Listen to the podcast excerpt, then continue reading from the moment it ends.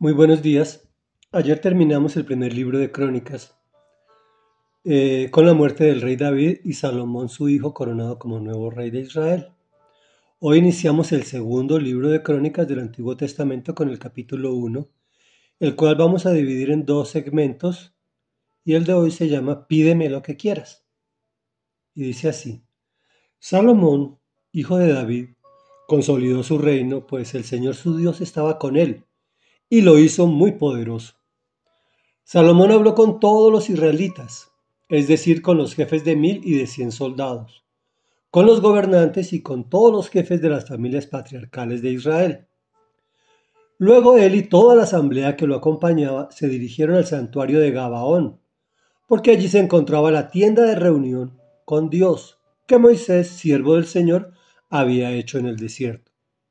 El arca de Dios se encontraba en Jerusalén, en la tienda que David le había preparado cuando la trasladó desde Kiriat Jearim, pero el altar de bronce que había hecho Besalel, hijo de Uri y nieto de Hur, estaba en Gabaón, frente al santuario del Señor. Por eso Salomón y los israelitas fueron a ese lugar para consultar al Señor. Allí, en presencia del Señor, Salomón subió al altar que estaba en la tienda de reunión y en él ofreció mil holocaustos. Aquella noche Dios se le apareció a Salomón y le dijo, Pídeme lo que quieras. Salomón respondió, Tú trataste con mucho amor a David mi padre, y a mí me has permitido reinar en su lugar. Señor y Dios, Cumple ahora la promesa que le hiciste a mi padre David, pues tú me has hecho rey de un pueblo tan numeroso como el polvo de la tierra. Yo te pido sabiduría y conocimiento para gobernar a este gran pueblo tuyo. De lo contrario, ¿quién podrá gobernarlo? Meditación. En el Antiguo Testamento, Dios habitaba en lugares específicos por lo cual tocaba desplazarse hasta el lugar determinado.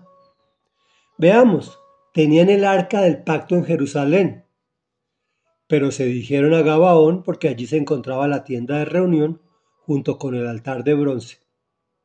Ellos consideraban que allí se encontraba la presencia del Señor.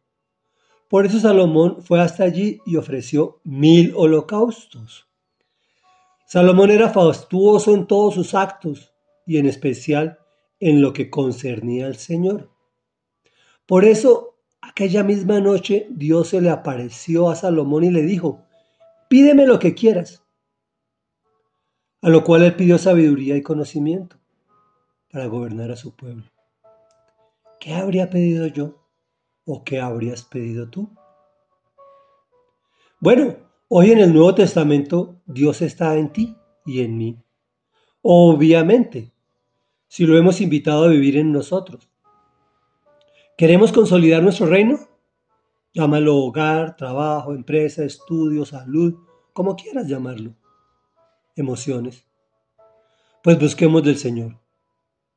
Si Dios no está con nosotros, será muy difícil lograrlo y el resultado final será desastroso. Pues la única forma de conseguir la vida eterna es a través de Jesucristo. ¿Quién? A través de su sacrificio. El Espíritu Santo mora en nosotros y por eso nosotros somos templo de Dios. Oremos. Amado Rey, Dios y Padre nuestro que estás en el cielo, santo y poderoso y maravilloso, Dios, hoy no nos toca desplazarnos a buscarte, Dios, porque tú encontraste un método mejor, permitir o aceptar habitar en nosotros pecadores, que nos has limpiado a través del sacrificio de tu Hijo Jesucristo, para podernos hacer un templo.